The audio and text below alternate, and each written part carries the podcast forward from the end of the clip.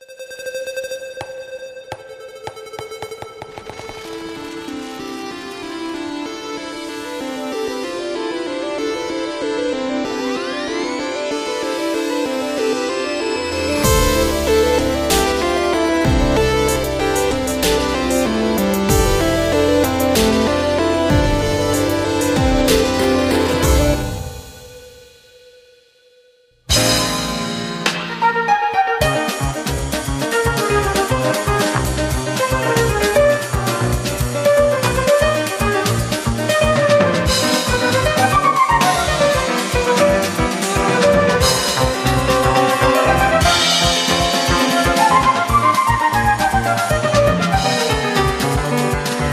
começando o episódio número 18 do Tabulices, nosso podcast sobre boards, cards e jogadas subótimas. Eu sou o PH Mazili Eu sou o Danilo Silvestre. e a gente tá aqui hoje pra falar sobre. O importante é competir. Olha, será que é mesmo ou não? É isso que a gente vai tentar descobrir. Beleza, vamos falar um pouco então sobre como se dá a competição, principalmente no jogo de tabuleiro, falar um pouco sobre campeonatos, porque um jogo pode ser considerado competitivo ou não e muito mais, certo? Por que, que tanta gente foge de competição, né? Que é uma coisa que eu, eu acho surpreendente. Isso aí também, isso aí é importante. É, então vamos primeiro falar pra galera sobre as redes sociais. Boa. É, você escuta a gente no SoundCloud, soundcloud.com.br tabulices, ou lá na Ludopédia, é só encontrar lá o podcast Tabulices na Ludopédia, ou até o nosso canal. Agora temos um canal na Ludopédia. Olha aí, tá vazio, mas pode acessar. Tá vazio, nada aconteceu ainda, mas vai acontecer, então você pode se inscrever lá para ser avisado quando alguma coisa ocorrer. E aí, depois de ouvir o nosso podcast, que inclusive você pode assinar em qualquer agregador de podcasts no seu celular, você pode conversar com a gente via e-mail no tabulices.gmail.com. Você pode falar com a gente no Facebook barra tabulices, no Instagram barra tabulices e no Twitter arroba tabulices. Isso, e pra quem reclama que a gente não tem Snapchat, a gente prometeu já que vai fazer um até o ano de 2045. É, Snapchat estará prontinho pra ser usado. Boa, o Snapchat holográfico vai estar pronto. Isso aí, perfeito. Então, aguardem. É, Antes da gente ir pro tema, a gente tem que fazer um anúncio, certo, Dan? É verdade. É, estamos encerrando aqui a nossa primeira temporada do, do, do Tabulices.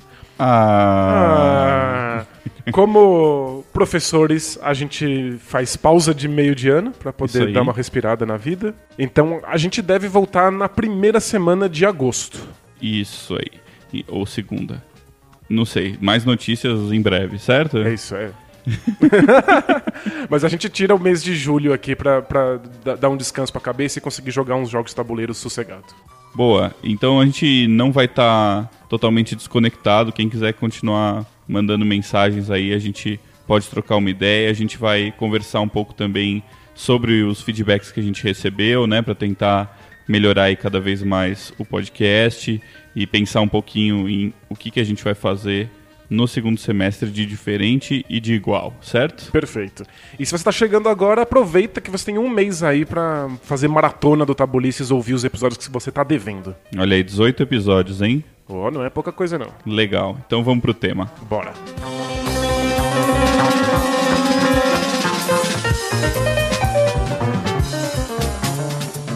Vamos lá, Dan, vamos começar então eh, com a pergunta básica. O importante é competir ou não? O importante é vencer? Ou nenhum dos dois? É, então aí, Ou os dois? a questão é verdadeiramente complicada. Porque eu acho que nós dois não somos muito competitivos quando a gente joga. Então, a gente não se importa tanto assim com vencer. Correto? Então, mas a gente não se importa com vencer ou não se importa com competir? Será que eh, essas duas coisas são a mesma coisa, né? Então, você tem razão, porque embora a gente não, não se importe com a vitória, a gente precisa estar tentando vencer para que o jogo tenha graça, não só pra gente, mas também pros outros competidores. Isso, então acho que a gente faz de tudo pra poder vencer, certo? Na partida. Isso não significa que chegar nesse objetivo é a coisa mais importante pra gente, né? É, mas é que. Quão complicado é fazer um jogador entender isso? que você precisa dar o seu máximo pela vitória, mas se você não venceu, tudo bem. Pois é, é, eu acho que tem muito a ver com olhar pra pra trás depois que o jogo termina, né? E, e- e tentar entender o que, que foi legal e o que, que não foi legal. É, se você não venceu, por que, que você gostou da experiência mesmo assim? Porque que ela é divertida de qualquer maneira, né? Isso, é. É, mas é, acho que a gente tá falando de um. de jogos e jogos. Os jogos competitivos, os jogos em que precisa existir um vencedor, ou, ou jogos em, sim- simplesmente que é possível vencer, Uhum. né? Eles precisam que todas as pessoas estejam tentando. Eles dependem disso. Não tem nada mais horrível do que jogar uma partida com uma pessoa que verdadeiramente não se importa. Que abandonou o jogo, Que abandonou. né? Ou que nunca esteve interessado. Isso, né? que tá lá jogando forçadamente. Ou, de, de fato, você tem razão. Com... É muito comum que jogadores abandonem a partida quando eles percebem que eles não têm mais chance, por exemplo. Uhum. E isso é destruidor para os outros competidores. É, Né? por- Ter uma pessoa que não está se esforçando, que não está tentando, faz com que o jogo perca o seu sentido. né? É isso aí. Por isso, às vezes, eu sou a favor da eliminação de jogadores, hein? Jura? É, a gente falou um pouquinho já, mas eu acho que em certas situações é melhor você não ter um jogador do que ter um jogador que está fazendo peso morto na partida, influenciando é, o resultado da partida de uma maneira passiva, né? Sem ter nenhuma chance, né? faz sentido. Então qualquer jogada que ele faz é basicamente uma escolha de quem ele vai favorecer, no fim das contas, né? É, é esse caso em que o, o jogador já desistiu, ele não é mais competitivo, ele não, não, não, não participa, mas ele escolhe quem vai vencer, né? Isso, é, ou pelo menos ajuda, né? Eu acho que esse é um problema bem sério. Pois é. Mas então, se a gente não se importa totalmente com a vitória, mas a gente percebe que tem que haver uma competição, tem que todo mundo tem que estar se esforçando para isso, por que, que é importante competir então? Por que será que a gente, a gente tem que fazer isso funcionar? Acho que o- o jogo ele depende que todas as pessoas estejam de fato jogando. Então elas precisam estar aceitando completamente as regras. Elas precisam estar imersas nas regras. Então se o jogo propõe que um- alguém vença, estar imerso no jogo, estar totalmente mergulhado nele é tentar cumprir as regras, a proposta, que no caso é buscar a vitória. Então acho que de certa maneira, a gente conversou aqui no episódio sobre jogos e filosofia sobre o círculo mágico, né? Que é essa fronteira que a gente sobe e que separa o jogo do, do, do resto do mundo, né? Que faz Perfeito. o jogo existir. E eu acho que quando o jogo propõe alguma coisa, subir o círculo mágico é aceitar essa proposta. E a graça do jogo está em você aceitar que o jogo existe. É, é você está experimentando aquilo que o jogo propõe para você que você não experimentaria na vida normal. Então, se o jogo propõe que a gente compita, que a gente tente buscar um objetivo, a gente precisa estar levando isso a sério. Legal. né? Gente- levar o jogo a sério é fundamental para que o jogo aconteça. Então, o jogo só pode ser divertido se todas as pessoas estiverem levando o jogo a sério. Boa. Você não acha que tem um pouco a ver também com a questão da narrativa do jogo? Então, não estou falando aqui do, da narrativa temática, né? Estou falando da narrativa como um- uma atividade que acontece em uma linha temporal, certo? Então, eu acho que ter um objetivo e as pessoas estarem buscando esse objetivo é a linha guia fundamental do jogo. né? Então, se você para de, de, de competir, você de certa maneira está desviando essa narrativa do jogo, né? Você não está construindo uma narrativa eh, coesa, digamos assim, né? É, acho que ter um objetivo cria a história do jogo, né? Isso. É. É, Ou a gente joga por essa história. Ou pelo menos é, cria o ponto final, a linha que você quer seguir, né? É, se você não tem para onde ir no jogo, você não, não caminha, né? Você não tem essa narrativa linear aí, né? É, acho que crianças muitas vezes elas brincam sem ter um objetivo final. Uhum. E a brincadeira fica completamente caótica, cada um pensa numa coisa. Às vezes nem parece que as crianças estão interagindo, né? Parece que cada uma tá seu jogando a mundo, própria né? coisa no seu próprio mundo. Tem vários círculozinhos, né? É, e Não aí um calhou círculo de- deles estarem próximos uns aos outros, né? Uhum. Mas não tem muita interação. E eu acho que jogos de tabuleiro são essas experiências mais controladas em que a gente pode finalmente interagir com pessoas. Mas aí a gente interage com um objetivo comum, né? E aí, o objetivo, como você disse, dá essa estrutura para pro jogo, dá uma, uma história. Você pode parar depois e lembrar como é que foi a partida, né? Porque você sabia onde que você ia chegar com ela. Perfeito. Então eu acho que tem muito a ver com isso que a gente está falando, né? Eh, a nossa percepção posterior ao jogo é parte muito importante da nossa experiência com ele. E eu acho que olhar para trás e entender essa narrativa e conseguir contar a história desse jogo de uma maneira interessante e coesa, ela faz toda a diferença e para isso as pessoas têm que estar buscando esse objetivo, né? Perfeito. Legal. Então acho que mais importante do que vencer é poder contar essa história, poder participar dessa história do jogo, né? Isso. Eu, eu digo que eu não quero vencer jogos, eu quero que jogos existam. Uhum. E de preferência que eu esteja participando deles. Mas eu, eu gosto que o jogo aconteça. Acho que essa é a graça do jogo. Só que ele só pode acontecer se as pessoas quiserem aceitar a proposta de vencer no final. Então acho que eu preciso tentar a vitória, mas mais importante do que eu vencer é que eu esteja participando.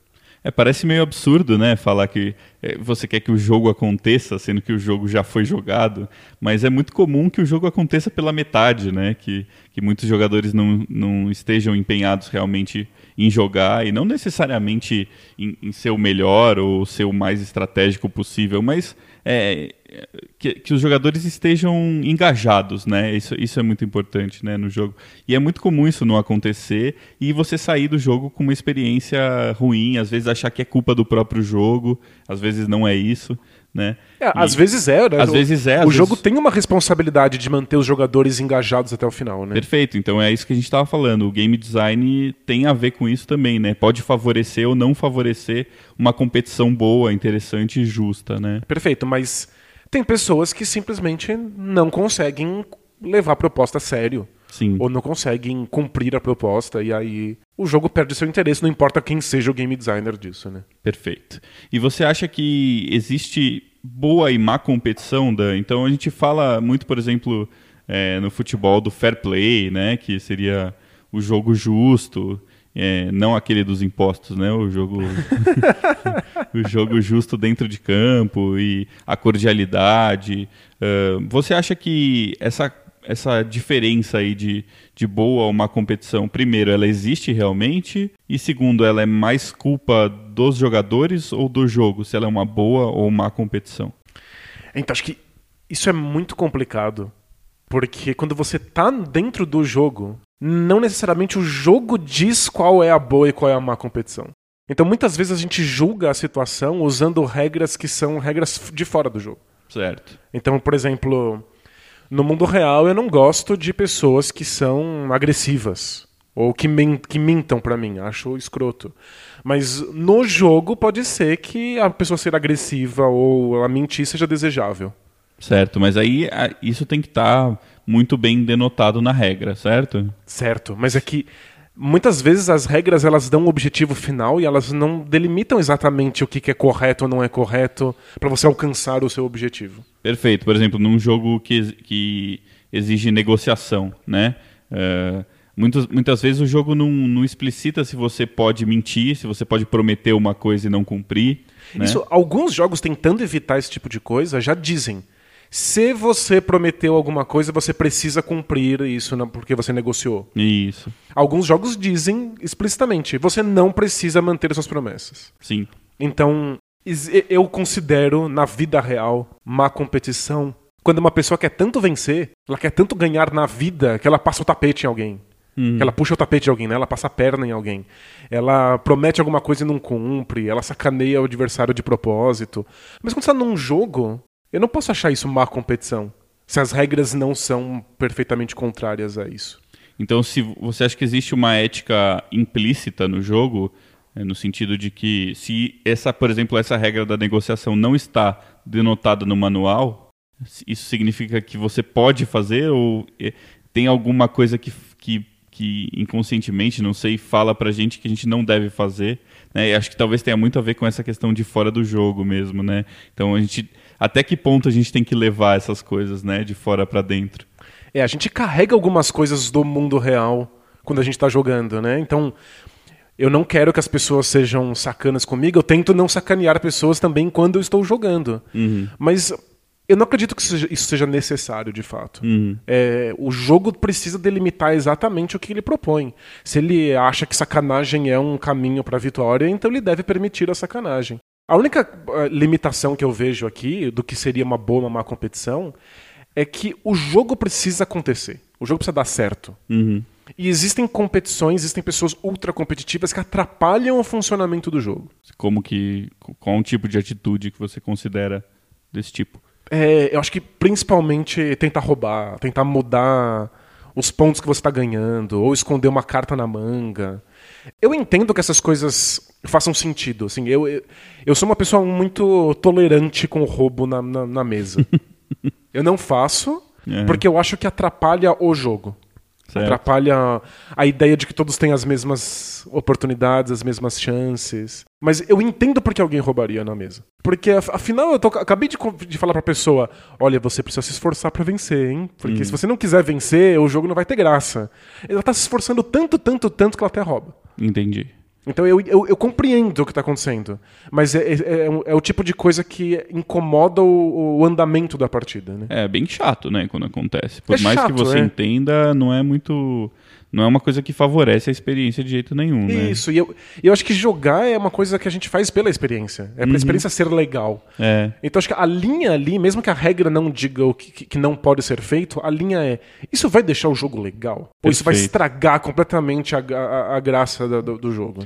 E eu acho que a gente sempre tem que olhar um pouco para a experiência dos outros jogadores, né? E tentar entender, é, simpatizar um pouco nesse sentido de como eles estão percebendo o jogo. Então eu acho que mais do que a ética de roubar ou não roubar e as coisas que a gente traz de fora do jogo é quais os elementos que estão acontecendo no jogo que estão favorecendo ou não a experiência, né?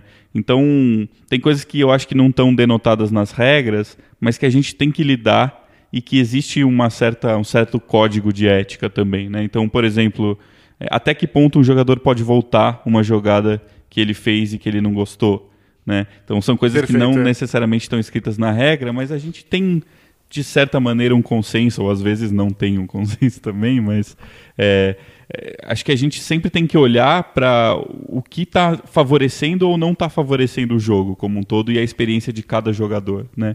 Então, pô, esse cara, ele está jogando esse jogo pela primeira vez, ele cometeu um erro que não vai ter consequências, né, para um, um próximo turno, né? Ele acabou de fazer uma coisa por que, que eu não deixaria esse cara voltar essa jogada, né? Por exemplo. Não sei como que você vê esse tipo de, de situação. Eu acho que tem uma camaradagem na mesa de jogo.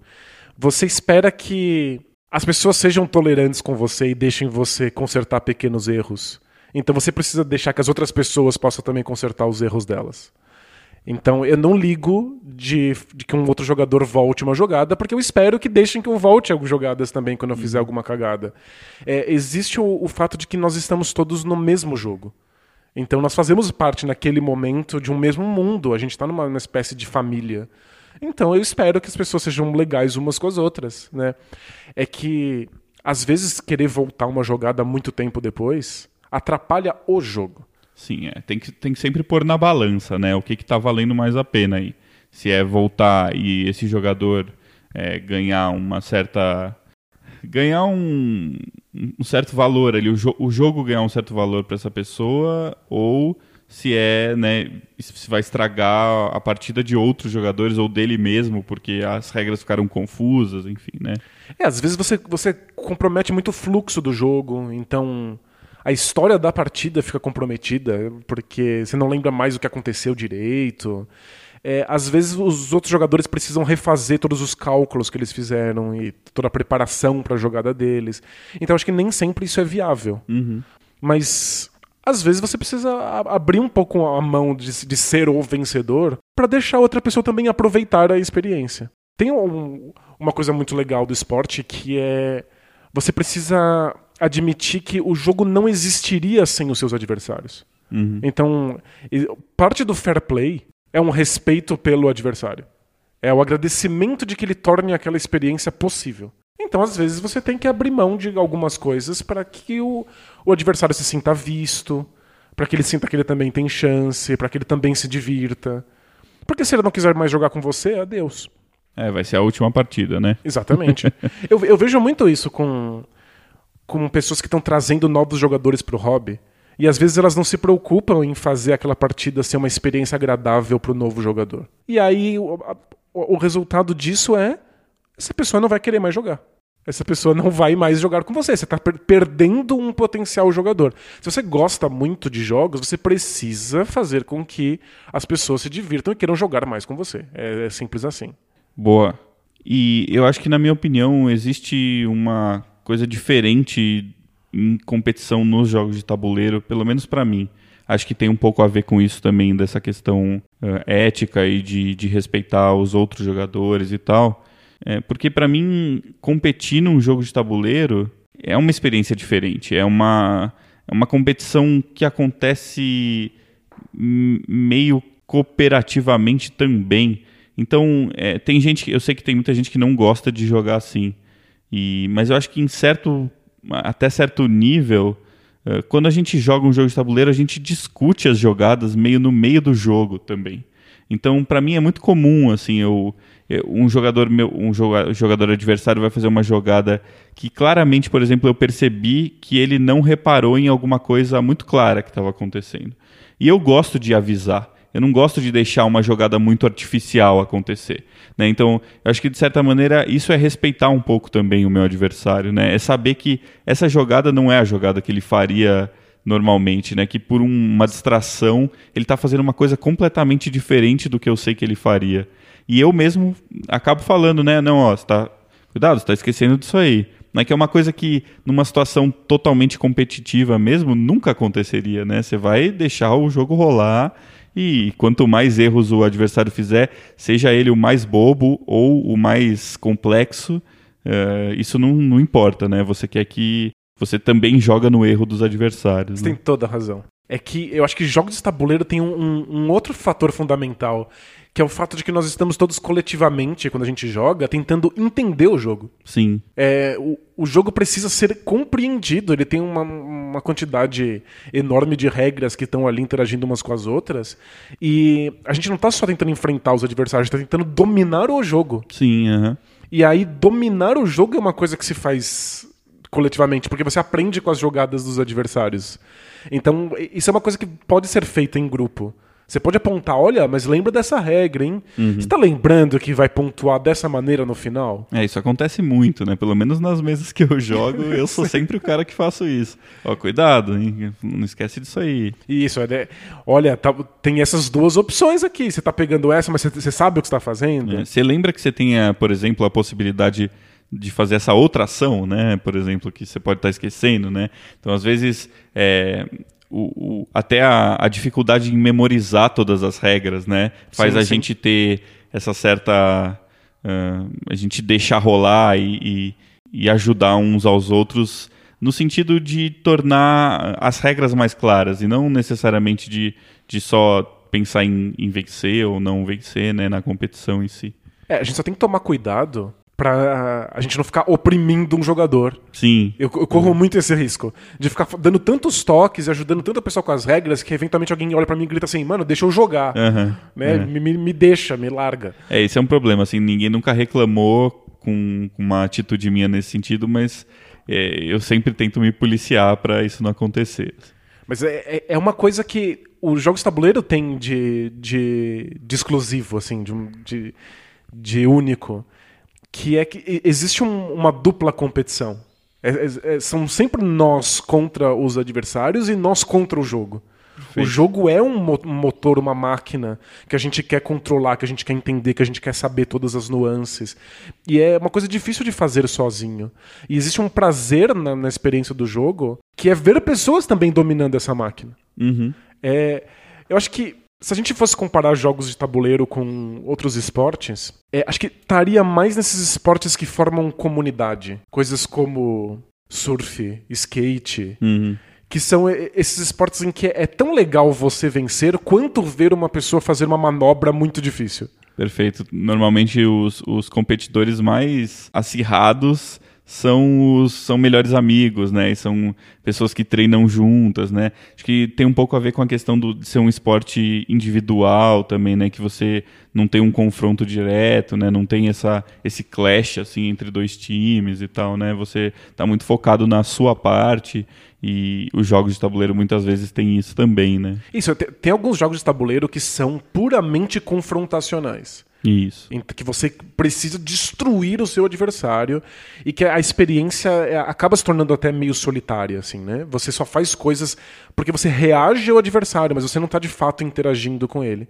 Mas, em geral, a mesa de jogo lembra mais esse ambiente de, de camaradagem, de parceria, em que você gosta de ver pessoas dominando as regras do jogo, uhum. tanto quanto você gosta de dominar você mesmo. É muito legal quando você joga um jogo e aí o, você não ganhou, mas o cara que ganhou bateu um recorde de pontos, né? Você vê o cara fazendo uma super jogada, assim, um, uma combinação absurda e, e, isso valoriza muito tanto a experiência do jogo quanto o próprio design do jogo, né? Quando você percebe que é possível né, ser tão bom, fazer uma coisa tão legal no jogo, isso eleva a qualidade do jogo também, eu acho. Tem toda razão. Eu acho que é, muitos de nós temos contato com jogos que são quase folclore. Eles são um, uma coisa que é propriedade coletiva. Uhum. Tipo, você não se lembra quando é que você aprendeu as regras do futebol. Você não lembra quando você aprendeu as regras do vôlei. É uma coisa que faz parte da vida social, né? Perfeito. Então, a gente muitas vezes aprecia, quando eu estava jogando futebol, jogando vôlei, a gente aprecia a competição, a gente quer vencer. Porque é como se aquilo fosse uma propriedade de todos, todo mundo já conhece e tal, e é você só quer a vitória. Então as pessoas são muito competitivas na aula de educação física, por exemplo. Uhum. É, jogos de tabuleiro são jogos que não são propriedade coletiva. A gente não conhece essas regras, a gente está aprendendo essas regras agora. Então uma das graças da, da coisa, um dos prazeres, é conhecer aquele jogo. Você, você não tem prazer em conhecer o jogo de futebol, você já conhece desde que você nasceu, né? É uma coisa que, que vem desde muito cedo. É, apesar disso, a gente está em tempo de Copa do Mundo aí, né? E eu acho que ah, esse, esse fascínio pela Copa do Mundo tem até um pouco a ver com isso, né? A gente não está se importando tanto com a competição. Tudo bem que muita gente tá torcendo pro seu país e tal, mas o interesse de quem assiste uma Copa do Mundo inteira e às vezes não assiste muita coisa de futebol, como até o meu caso. É o meu também. É, é, é, conhecer essas seleções, né? Ver os diferentes tipos de jogo. Ver como, né? como, como o esporte pode ser diferente do que a gente imaginava, né? Isso, é. Então é, eu acho que a Copa do Mundo ela traz uma diversidade de, de, de táticas, de, de, estilos de jogo, né? Que, que acaba saindo um pouco só da questão da competição, de quem ganha e de quem perde, e, e tem muito mais a ver com entender melhor esse, como esse jogo está acontecendo, né? É porque conhecer o jogo é um prazer em si. Uhum. Tanto é que você pode vencer uma partida de um jogo que você odeie, que você perceba que é uma porcaria, você não vai sair feliz porque você venceu. Né? Não faz sentido. Então a gente tá juntos ali tentando conhecer como esse jogo funciona. E aí quando você vê um cara fazendo uma jogada maravilhosa num, num jogo de tabuleiro, você pensa, caramba, o jogo permite que isso aconteça. O jogo é legal. Uhum. É, e mais do que a minha vitória fantástica. E às vezes você vê o cara fazendo uma coisa que você não espera que pudesse ser feita. E você tá aprendendo com o jogo também, né? Você tá aprendendo sobre o jogo também é, com o adversário. O jogo se torna surpreendente. Né? Uhum. É, eu lembro a, a, primeira vez que eu joguei Imperial Settlers. Que é um jogo que depende muito de combos com as cartas, que você conheça o baralho. E eu e meu adversário não conhecíamos o, o, nem o jogo, nem o baralho. Uhum. E eu passei alguns minutos achando que o jogo era completamente aleatório que eu não tinha nenhum controle sobre aquela experiência. Tava tentando vencer, mas pensei, olha, se eu vencer ou se eu perder, tanto faz, porque o jogo é por acaso. Uhum. E aí o meu adversário começou a encaixar cartas e começou a fazer combos. E aí eu comecei a ver que um motor acontecia ali. E aí eu vi que eu não tinha mais nenhuma chance de vitória. Mas eu continuei tentando porque eu queria tentar reproduzir algumas daquele, daqueles combos que eu estava vendo o meu adversário fazer em tempo real. E eu, a graça da partida não foi se eu venci ou se eu perdi, mas eu perdi. a graça foi que eu percebi que o jogo era incrível, que o jogo tinha possibilidades maravilhosas. Uhum. Então existe essa, essa dupla sensação nos jogos de tabuleiro. Você quer ao mesmo tempo entender o jogo e dominar ele, e tentar cumprir a proposta dele, que é vencer. Né? Boa. Uh, então, é, a gente entende que a competição é necessária, certo? No jogo, pelo menos num jogo como a gente chama, chamou de Agon, né? No, no, no episódio de jogos de filosofia, certo? Isso. Jogos competitivos. São esses jogos que procuram vencedores, né? Isso, então se, se tá até no nome né, da, da classificação do jogo, é porque isso realmente é importante nesse tipo de jogo. É, são, são jogos agonísticos. Né? Isso, apesar de a, o objetivo final não ser necessário para que a experiência, sua experiência com o jogo seja interessante, certo? Certo. Eu, eu, um exemplo bizarro aqui. É, digamos que você esteja lutando boxe o objetivo é derrubar o seu adversário. Certo. Sabe um jeito fácil de derrubar o adversário? Dar um tiro nele. Mas aí o jogo não acontece, o jogo não se torna uma experiência interessante. Uhum. Então você tem que abrir mão de algumas coisas para que o jogo aconteça. O jogo é sempre prioridade. Isso. Então é logicamente sempre dentro das regras, né? Isso. isso o que está nas regras é sempre importante ser cumprido e acho que isso é bem claro, né? Perfeito. Agora, por que que é, não, e não sei se isso já foi comentado aqui, mas por que, que as pessoas se afastam tanto de competição? Da, é, a gente vê uma dificuldade muito grande em trazer novos jogadores para jogos que são muito competitivos, né? Então até por isso os jogos cooperativos normalmente são bons gateway games. É, a, gente, né? a, gente, apontou eles no episódio de cooperativos como uma boa porta de entrada, Isso, justamente é. por conta disso, né? E vamos tentar esmiuçar um pouquinho essa questão, né? O que que, o que, que você acha que existe na competição e no fato dos jogadores uh, estarem numa situação competitiva que afasta esses jogadores? Acho que o primeiro ponto, que é um ponto que a gente inclusive já abordou aqui antes, é o fato de que nós temos uma cultura é, que tira sarro da derrota. Uhum. É, e a gente tá aqui falando como os jogos tabuleiro não são sobre isso, né? Porque aproveitar o jogo, ver o jogo acontecendo é mais importante do que se você venceu ou se você perdeu, embora você tenha que estar tentando. Mas é, outros ambientes que não são jogos tabuleiro são muito cruéis com, com o perdedor. Uhum. Então acho que tem pessoas que simplesmente têm medo de perder. Especialmente quando elas estão entrando num jogo que possui muitas regras, possui muitas variáveis, possui muitos, muitos pedaços para serem compreendidos, e quem está te ensinando as regras já sabe esses pedaços. Então você sente que você está entrando com uma, uma desvantagem. uma desvantagem gigantesca e que você obviamente perderá. Então tem pessoas que não entendem o conceito de entrar num jogo sabendo que você vai perder a priori. Uhum.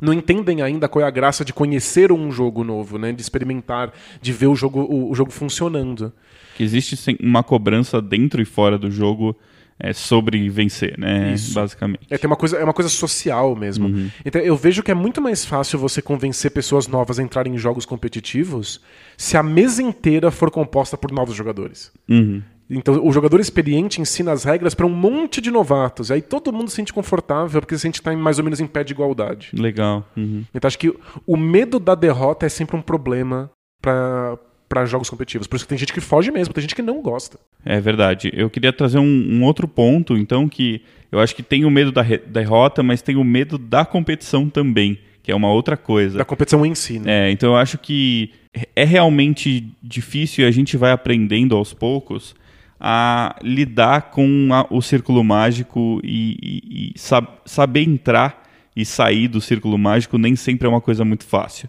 Eu acho que até mesmo para jogadores mais experientes, a gente às vezes uh, pode ficar irritado com um determinado jogo, né, com uma determinada jogada, e, e, normalmente essa irritação tem muito mais a ver com coisas fora do círculo que, do que dentro do círculo. Né? Às, às, vezes a gente se confunde, né? Acontece. Isso. E eu acho que para jogadores novos, principalmente, é mais difícil mesmo.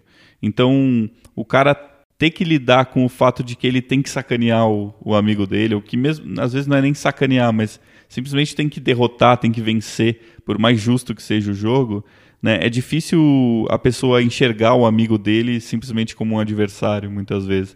Então, ela está, de certa maneira, confundindo a pessoa que está fora do, do jogo com o adversário que está dentro do jogo. E isso é realmente um pouco complicado mesmo, independente se ela vai ganhar ou não, né?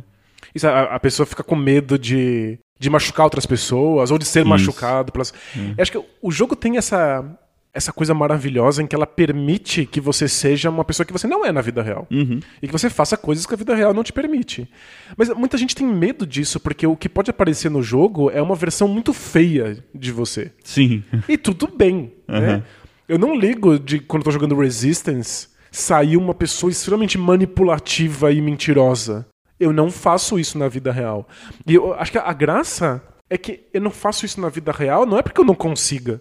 Eu conseguiria ser um mentiroso, escroto, manipulativo. É, é por opção. É né? por opção, você escolhe não ser. Uhum. E tem, tem, muita gente que não percebe essa questão da escolha. É, acha que é simplesmente o único jeito possível, né, de, de se fazer uma coisa. Isso, né? é... Não percebe que existe esse outro lado dentro da pessoa, né? Eu não sou mentiroso porque eu não minto. É. Ponto. Mas não, se você jogar, você vai perceber que a mentira sai quando ela é permitida. Você não deve ter desenvolvido muito bem esse lado, mas ele existe. E né? jogou um pouquinho de resistência e pronto, já tá super mentiroso, não tem problema. E aí quando você volta pra vida real, você pode simplesmente escolher não mentir. O que eu acho que eticamente, inclusive, é mais interessante uhum. do que você não mentir só porque você não consegue. Isso. É tipo, você não é um babaca só porque você não consegue ser babaca? Uhum. Não, né? Uhum. Tipo, a gente escolheu. Então, acho que as pessoas têm medo de que a competição é, machuque as pessoas, mostre o seu lado mais feio para elas. É, tem gente que simplesmente não quer lidar com essas coisas. É. Não, não- não quer que isso tenha espaço na vida delas, né? E eu acho que ainda tem um outro aspecto que é aquele aspecto que a gente falou até comentou do carnaval aqui, né? Eu acho que algumas pessoas não sabem até que ponto o, o- aonde o jogo começa e aonde o jogo termina. Então algumas coisas que acontecem dentro do jogo podem acabar sendo interpretadas fora do jogo e por outras pessoas, né? Mesmo que você eh, não esteja preocupado com isso, você sabe que está dentro do jogo e tal, você pode achar que isso vai transparecer de alguma maneira fora, né? Então é, é bem problemático É, também, né? O jogo tem que ser esse ambiente seguro que não gera consequências. Uhum. E eu acho que um bom grupo de jogo é um grupo que faz isso. O jogo termina e tudo que aconteceu durante o jogo esquece, foi só diversão. A gente pode inclusive falar sobre o jogo como uma memória interessante, mas não vai ter, você não vai sofrer consequências, não vai sofrer retaliação. Né? Se você venceu uma pessoa, sacaneou uma pessoa durante o jogo, você- ela não está legitimada a te sacanear na vida. Se ela for louca, né? se, ela, se ela não for capaz de, de perceber fronteiras, se ela não for capaz de separar a realidade da ficção. Mas tem gente que tem medo da retaliação. Eu já vi casal brigar no, no Resistance. De Uhum. Pois verdade. é. é. E- Então- Mas ao mesmo tempo, eu já vi gente tá vermelho de raiva durante o jogo e aí acabou o jogo, três minutos depois já tá dando risada e, né, pensando em outra coisa, conversando sobre outros assuntos, enfim. Ou às vezes até Perfeito. sobre o próprio jogo, mas de uma maneira de fora, né, de, de de fora para dentro. né? É, lembra quando você falou aquilo? Hahaha, que engraçado. né? O problema é que esses sentimentos que a gente sente durante o jogo, eles são totalmente reais, né? Apesar do Totalmente. jogo não ser. Sim. Então, essa, tá aí, aí que tá, o, tá, tá o, a dificuldade, eu acho, né? A barreira aí de aonde, como separar isso, né? É, é, é- é preciso entender que não é que o jogo é menos real do que a realidade. Ele só é mais controlado. Então, você, sim, você é mentiroso, sim, você faz coisas ruins, você pode ser ultra competitivo, você pode fazer tudo o que for necessário pra vencer. É só entender que isso é real, mas que isso não tem espaço na vida. Uhum. Aliás, eu tenho problemas sérios com pessoas competitivas na vida. É, né? Que querem vencer a todo custo. É, é, que é um jogo que não tem as regras escritas, né? Exatamente. Esse é o grande problema. É, é- é muito problemático. Você está sacaneando pessoas pra valer, né? Então, mas no jogo tudo bem, pessoas são ultra competitivas, são bem-vindas. Uhum, desde que elas certo. permitem, permitam que o jogo aconteça, né? Sim, é aquilo que a gente falou. Contanto que a experiência seja boa para todo mundo, né? Acho que a competição só não pode entrar na frente disso, né? De, de você tá se divertindo e tá tendo um bom momento e todas as outras pessoas não estão. Perfeito. Né? Fora isso, acho que a competição é sempre válida. E eu acho que cabe ao grupo de jogo mostrar que isso é um ambiente seguro. Uhum. Então, novos jogadores podem não querer se permitir esse tipo de, de sensação. Podem achar que isso vai sofrer reta- retaliação. Você tem que garantir que não. E tem que. Não é só falar, né? Não pode ser discurso, tem que ser ação mesmo. O jogo tem que acabar e todo mundo tem que estar rindo e tem que estar um clima leve e tudo Sim, mais. aham. isso é muito importante, né? Se o jogo acabou assim é porque ele deu certo, né? Perfeito. Normalmente. É, Eu lembrei de uma anedota aqui. É, o Dice Tower é um podcast gringo muito famoso sobre jogos de tabuleiro. Se você tá ouvindo o Tabulice, você já deve ter ouvido falar do Dice Tower. Provavelmente. e não sei se todo mundo sabe, mas o pessoal do Dice Tower é bastante religioso. Né? Uhum. Eles levam religião muito a sério. E durante um tempo eles tiveram um podcast paralelo sobre religião. Sobre religião e jogos de tabuleiro. Hum, E eu não sou religioso, mas a discussão deles me interessa. legal. Porque eles querem saber se mentir num jogo de tabuleiro vai contra a religião. Uhum. Essa pra mim é é uma questão fantástica. Porque o, o, o círculo mágico tá fora dos limites do religioso, ele tá fora dos limites da, da ação de Deus, por exemplo. Deus falou, não pode mentir porque é pecado. Mas e jogando Resistance? Tá tudo bem? É, né? Então eles têm que fazer uma, uma discussão teológica sobre isso. E eles se permitem a mentira dentro de- do- do- dos jogos. Uhum. Eles, eles perceberam que isso é válido, né? Exato. E importante para a experiência. E, e que não é de verdade ali. Uhum. Né? É, só, é só como proposta, não é como, não tem consequências. Não fa... A mentira ela não é ruim em si, ela é ruim porque ela causa um mal para as pessoas. Hum, E no jogo de tabuleiro não causa mal para absolutamente ninguém. É. Então não tem consequência. É legal até esclarecer isso que o- os jogos de tabuleiro, principalmente nos Estados Unidos, eles têm historicamente uma re- relação com a religião, né?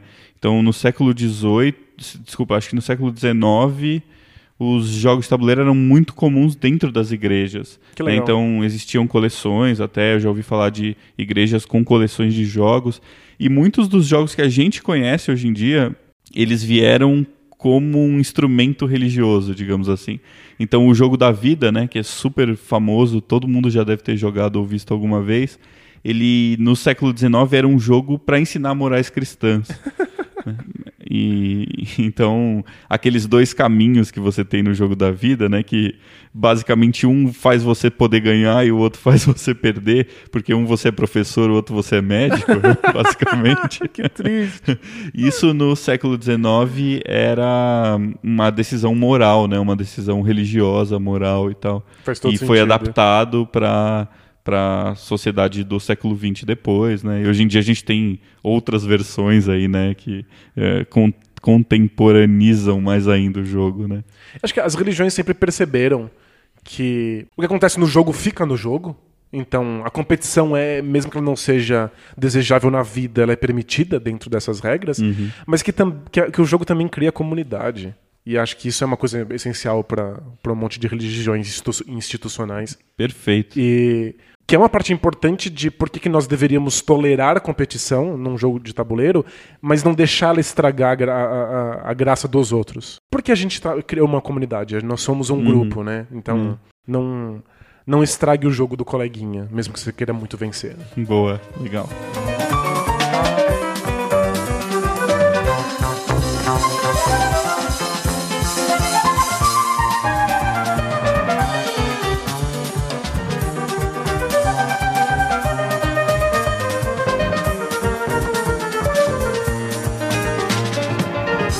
Falou então bastante sobre um aspecto mais social da competição, certo?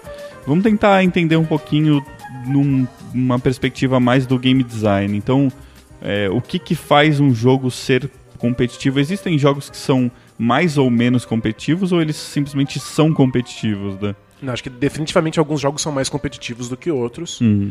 Acho que naquele sentido de serem jogos mais agonísticos, assim, de permitirem regras mais equilibradas, mais iguais, para que o, o- quem, quem jogar melhor seja o vencedor.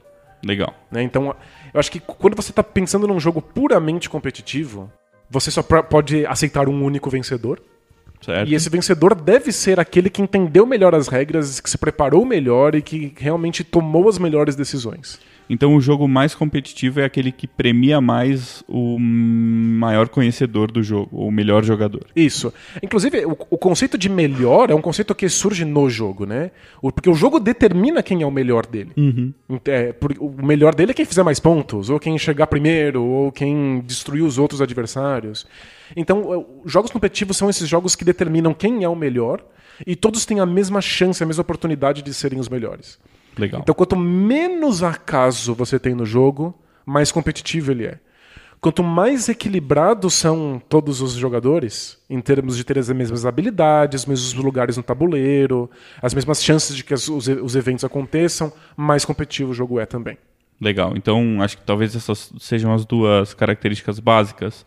Ah, mais igualdade de oportunidades, digamos assim, né? Uma Perfeito. coisa meio mer- meritocrática. Isso. E menos acaso, mas eu acho que é acaso no sentido de uma aleatoriedade não controlada, né?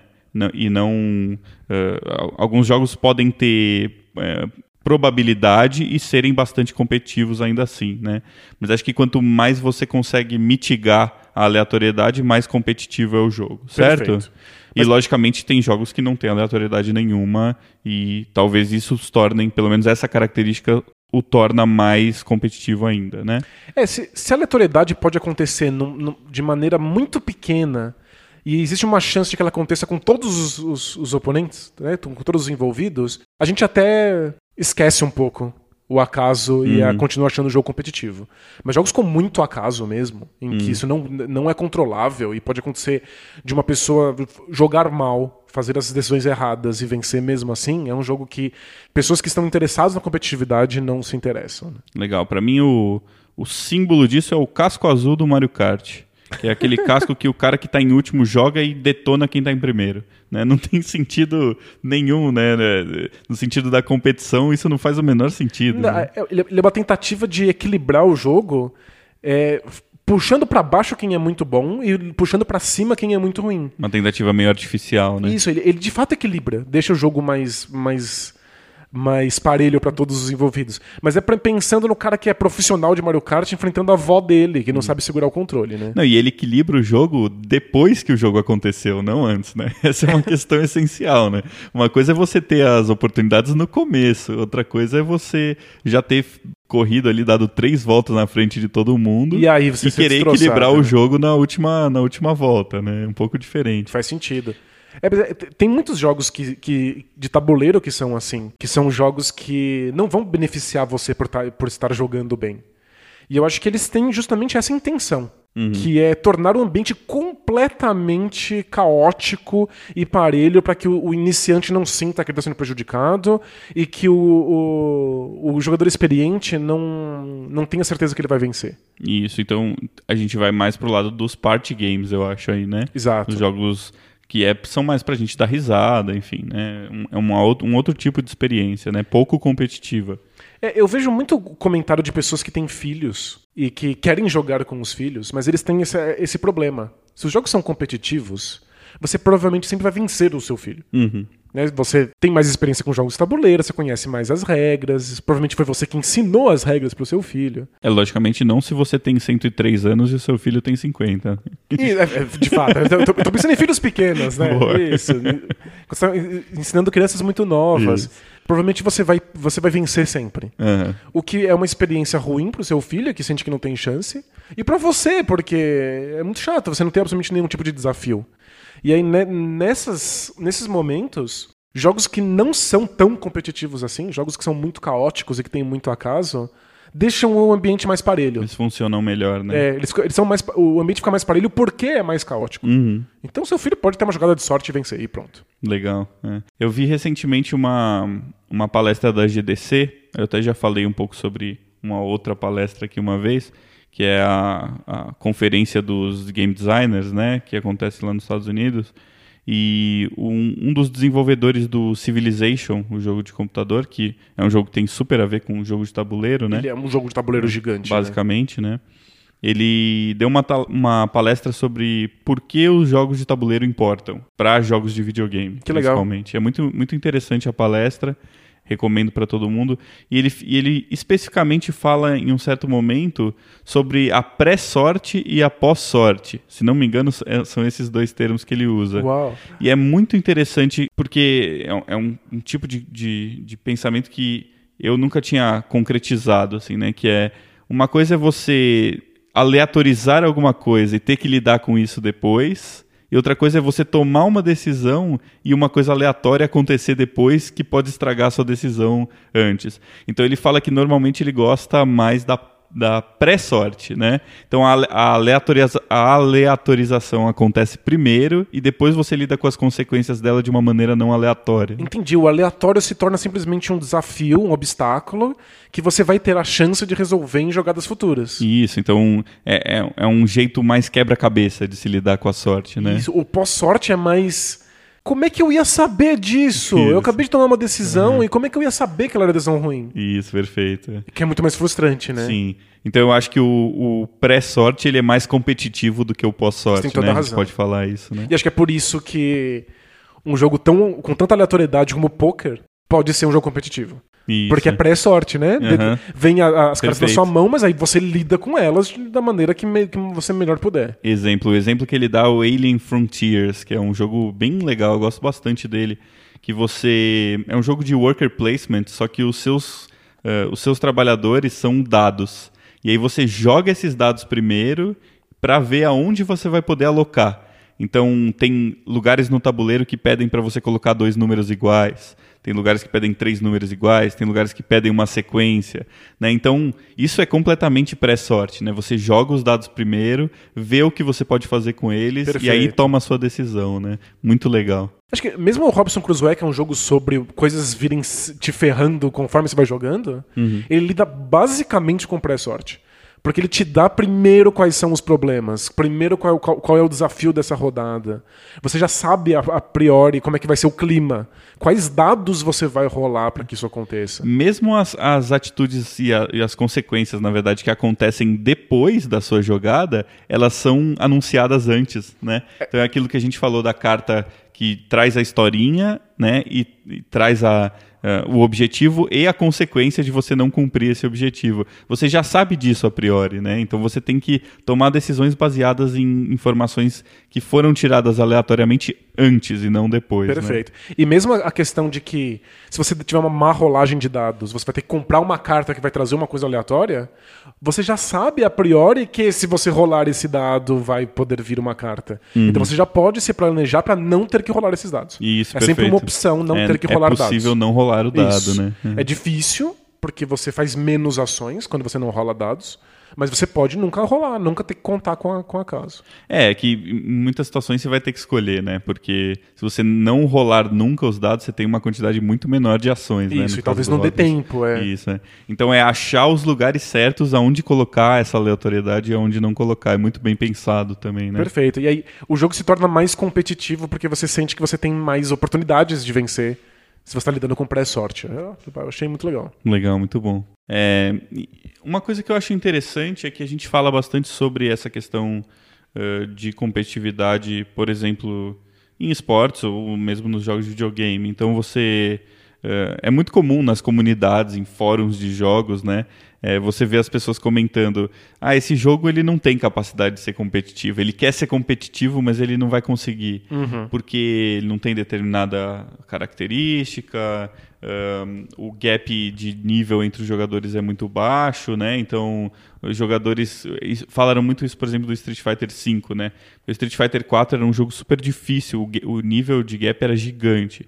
Então, um jogador que treinava muito e jogava muito, né, muitas horas, é, ele nunca iria perder de um, de um, jogador com um pouco menos de experiência, né? Uhum. A cada degrau que você você subia, você praticamente sempre ganhava né, no Street Fighter 4. E no Street Fighter 5, inclusive para trazer novos jogadores, como a gente falou que é importante, eles diminuíram esse skill gap aí, né? Então tem um pouco mais de mind game, aquela coisa de você tentar prever o que o outro jogador vai fazer, que é uma habilidade um pouco mais intuitiva, né, mais inata, que você não precisa necessariamente de treino, e sim de, de um entendimento do outro jogador sim, e tal, sim. como é também no poker, né?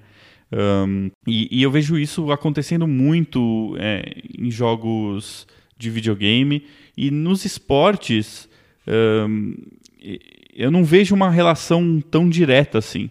Então, se você pega o futebol, por exemplo, o futebol é um esporte que tem muita margem para o time pior perder. Ele quis dizer o time pior vencer, mas que burrinho. Que é uma coisa que, teoricamente, no, no, num, num, jogo competitivo é um pecado mortal. né? Se você pega um jogo de tênis, por exemplo, é muito menos comum o, o tenista pior perder. Né? O ranking do tênis ele, ele dita muito bem quem vai ganhar e quem não vai ganhar o jogo. Né? É muito mais, muito mais óbvio. Talvez nos esportes coletivos, você acha que isso é um, um pouco mais difícil de, de, de prever? Acho que o, o que você está falando é sobre zebras, né? sobre o o time que supostamente todos acreditam que é pior acaba conseguindo uma vitória, né? Isso, e eu acho que. É, por que isso acontece, né? Então, por que isso acontece no futebol, né? Eu acho que isso acontece primeiro porque não depende de um atleta só. É um esporte que depende muito também da questão psicológica, de como o jogador se sente, tal. Então você vê uh, viradas aí, mesmo no vôlei ou, ou no basquete que você uh, conhece melhor. Uh, você consegue ver claramente quando um time está abalado psicologicamente e está perdendo o jogo por causa disso, por exemplo, né? Eu acho que é um fator que não, não se enquadra muito dentro da, dessa questão é, muito estrita da competição, da competitividade do jogo, né? Então, é que eu acho que o caso de futebol, e eu acho que funciona para vários jogos de tabuleiro também, tem mais a ver com a duração. Uhum. Porque, assim, é, se você pensar num esporte como o basquete, por exemplo, as finais da NBA, que é o campeonato de basquete mais importante do mundo, elas são feitas em sete jogos. Então, existe a possibilidade do time que é considerado o pior vencer uma ou duas partidas. Mas são sete, é melhor de sete. Você precisa vencer quatro delas. Então, eventualmente, o melhor time con- con- consegue entender qual é a maneira de vencer aquela partida. Quando você está falando de futebol, de uma Copa do Mundo, é um jogo só. Você tem uma única chance. Então, eu Ou sempre... no máximo dois, né? No caso de um campeonato. De ida e volta. é, Co- é. Copa do Brasil, Isso. lá. Então, se tem uma única chance, eu acredito que sempre vence o melhor time. Porque o futebol escolhe quem é o melhor. O melhor é quem faz mais gols e aí ele vence. Mas é que o melhor time não é o melhor time de sete partidas, não é o melhor time do último ano. É o melhor time daqueles 90 minutos. Então você pode entrar com um controle da- da- das regras do, do, do esporte que te, favore, te favoreçam naqueles 90 minutos. Você pode ficar dando chutão pra frente, está lidando com a probabilidade de que o adversário erre duas vezes, você não erre nenhuma e aí você vence o jogo. Então você já entra com isso em mente. Então é o, é o time que supostamente tem menos chances de vencer, mas ele vai mexer as- com as regras do esporte, com a estratégia e com a tática dele, de maneira que ele aumente as chances dele. Uhum. Como ele só precisa fazer isso durante 90 minutos, ótimo. Funciona assim. Perfeito. É- Aí você vê que num campeonato brasileiro, por exemplo, que é pontos corridos, isso é muito mais difícil de acontecer. né? Normalmente o melhor exatamente. time ganha ou fica muito bem colocado ali. É, sempre ganha o melhor time. É que às vezes é o melhor time de 90 minutos, o que é, é um universo à parte, então você tem estratégias muito específicas para aquilo, às vezes é de longa duração. Então, num- num jogo de tabuleiro, você pode ter jogos que são muito longos. Uhum. E quanto mais longo é o jogo, quanto mais decisões você tem que tomar, quanto mais é, vezes você pode cometer erros, maior, maior é a chance de que um, um jogador mais preparado, mais treinado, conheça mais o jogo, vença. Jogos muito curtos, um errinho é fatal e aí já era, acabou pra você. E aí o outro jogador pode jogar de maneira conservadora, olha, eu só não, eu só não posso errar, não preciso arriscar. Então acho que tem isso, é, tem jogos que favorecem você con- conhecer mais o, o jogo, você ter mais, mais controle das regras, ter treinado mais, jogado muitas partidas. Tem jogos que parece que toda vez que você começa é um universo novo. né? Parece que a qualquer momento alguém pode vencer, que você nunca, nunca vai ter total garantia do vencedor. Né? Legal, é. Mas eu acho interessante como, né, no fim das contas, o futebol é o esporte mais popular do mundo e a grande parte, eu acho, da, dessa afeição das pessoas por esse jogo é vem, vem muito mais dessa tensão da decisão em 90 minutos, É né? de que qualquer um pode vencer, que ele parece muito mais caótico, né? Sim, é. E, né, a gente tem campeonatos, ligas grandes, com um monte de jogos e tal, mas eu acho que não é isso exatamente que, que trouxe as pessoas para o futebol, né? E eu acho que muitas vezes a gente acaba também perdendo a oportunidade de, de ver campeonatos e assistir e participar de campeonatos de jogos que são ditos menos competitivos é, simplesmente por uma análise muito muito seca, eu acho, do jogo. Né? Então, se um, jo um jogo, por exemplo, como Hearthstone, eu acho que foge um pouco da, da, da regra, por exemplo. É né? um jogo que é super assistido no Twitch, tem campeonatos há vários anos, desde que o jogo saiu já, e é um jogo que tem muita aleatoriedade. Né? E aí eu acho que o jogo acaba se decidindo em pequenos detalhes. Né? É, é, claro que os jogadores, os melhores jogadores ainda continuam ganhando. E isso é importante e é legal. Então, é, é importante para que nós reconheçamos ele como um jogo competitivo. Isso. Mas se você analisar ele friamente, se você comparar características aí num termômetro de competitividade, o Hearthstone é pouquíssimo competitivo. Porque ele é, ele é, muito aleatório, é isso? Ele é Eu muito aleatório. jogo. É. Ele tem efeitos de cartas completamente aleatórios, ele tem aleatoriedade uh, do baralho, né, da compra da, das cartas. Então, é, você, se você vê uma partida, muitas vezes, é, quando você conhece um pouquinho do jogo, como é o meu caso, não, eu não sou um grande especialista, mas eu, eu já joguei e gosto de assistir, muita, muitas situações assistir campeonatos e tal, mesmo sem jogar você vê que são micro decisões dos jogadores que acabam fazendo a diferença, né? E, e, é interessante como alguns jogos eu acho que podem ser competitivos numa uh, numa diferença muito pequena entre um jogador e outro ainda assim, né? O cara dominar essas pequenas coisas, essa sintonia fina do jogo e conhecer muito bem essa, esses detalhes faz toda a diferença na hora de, de ganhar um jogo, né? Legal. É que eu acho que para um jogo ser competitivo a ponto dele virar um, um evento esportivo, assim, a gente querer assistir, uhum. acompanhar a cena e a comunidade, eu acho que tem, tem duas coisas acontecendo. Uma é que os jogadores precisam sentir que se eles treinarem, eles têm mais chances, porque senão eles não vão se dedicar ao jogo, eles vão jogar outra coisa. Perfeito. Tem que existir algum tipo de, de, de benefício de você treinar, de você jogar bastante, né? Enfim. É, exige uma certa meritocracia. Uhum, você tem que claro. sentir que você venceu porque você merece, mereceu mais. Sim, sim. Porque senão, você simplesmente vai pra outra coisa. E o- os telespectadores, as pessoas que acompanham o, o jogo, elas também precisam sentir que elas estão vendo o melhor receber algum tipo de benefício. Sim, né? Você não quer ver. é, a, a gente até dá risada quando, quando um time muito zebra vence um, um cara que é muito favorito. A gente acha engraçado, mas a gente quer que, que entender que naquele jogo a zebra se saiu melhor. Usou melhor as regras. É um ponto fora da curva. Isso, né? não vai. Eu não quero que o, o, ah, o time venceu porque deu um pau no, no, no, no placar, aí o placar deu um gol a extra, sabe? Não, Claro. não, isso não faz sentido. Aham. Então, o jogo até pode ser aleatório, mas ele precisa dar essa segurança pro jogador e pro, pra quem tá assistindo o jogo de que as coisas ainda estão sob controle de quem conhece mais o, o, o jogo, as regras do jogo.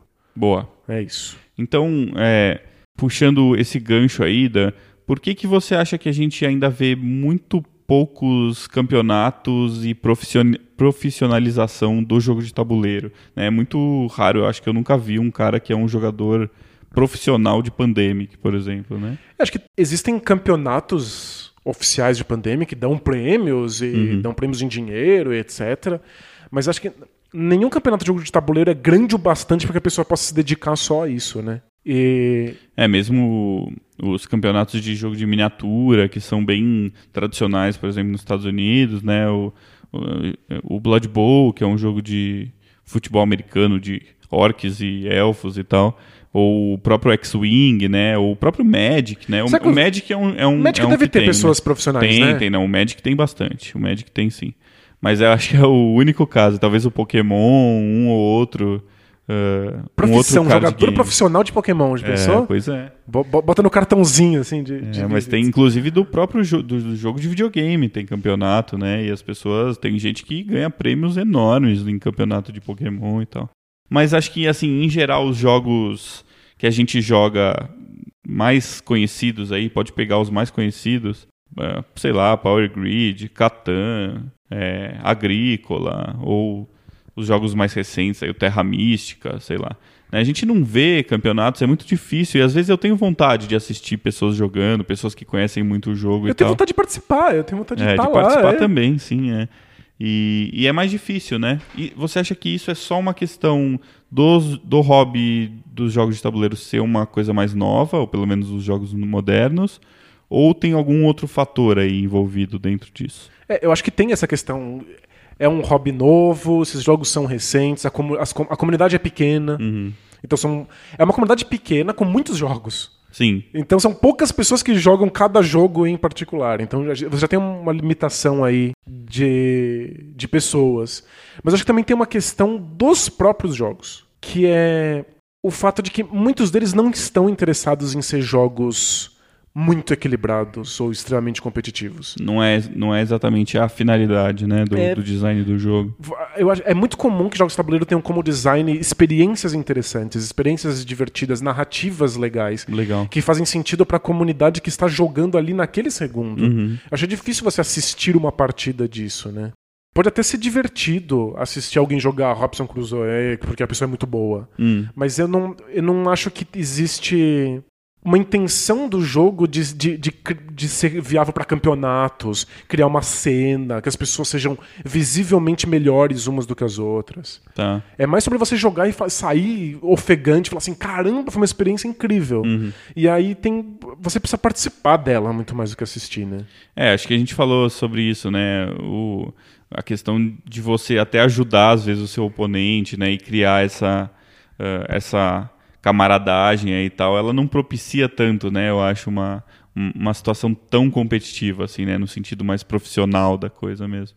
É, acho que coisas que são muito competitivas, que não são sobre a experiência, são mais sobre dominar as regras. Tem campeonatos do tipo xadrez, por exemplo. né? Tem grandes campeonatos, tem profissionais de xadrez. Mas, mesmo assim, isso só é viável em alguns países que têm tradição de gostar de xadrez. Né? Você pode ser jogador de Go, porque Go é considerado um esporte incrível no, no, no Japão. Uhum. Passa na televisão. É, é, você precisa de uma, uma, comunidade gigantesca. Se jogos de tabuleiro fossem é, unânimes, assim, todo mundo gostasse, todo mundo jogasse, a gente veria mais. Certo. Mesmo de jogos que não são tão competitivos assim, a gente veria disputas disso.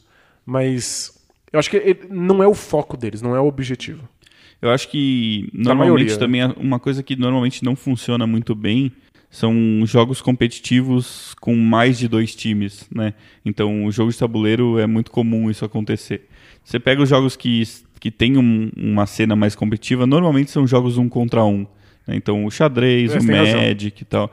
Quando você tem um jogo em que cinco pessoas estão disputando o mesmo objetivo separadamente, é difícil equilibrar isso de uma maneira em que aquele jogador que está atrás não prejudique meio deliberadamente um outro jogador. Você tem toda né? razão. Isso é um problema também, eu acho, nesse sentido. É, porque os jogos são pensados para serem essas experiências coletivas, uhum. não para que elas sejam perfeitamente balanceadas. Quanto mais jogador você coloca, mais difícil é manter o ambiente perfeitamente competitivo. Né? Perfeito, é. É uma balança de, de cinco lugares, né? É difícil.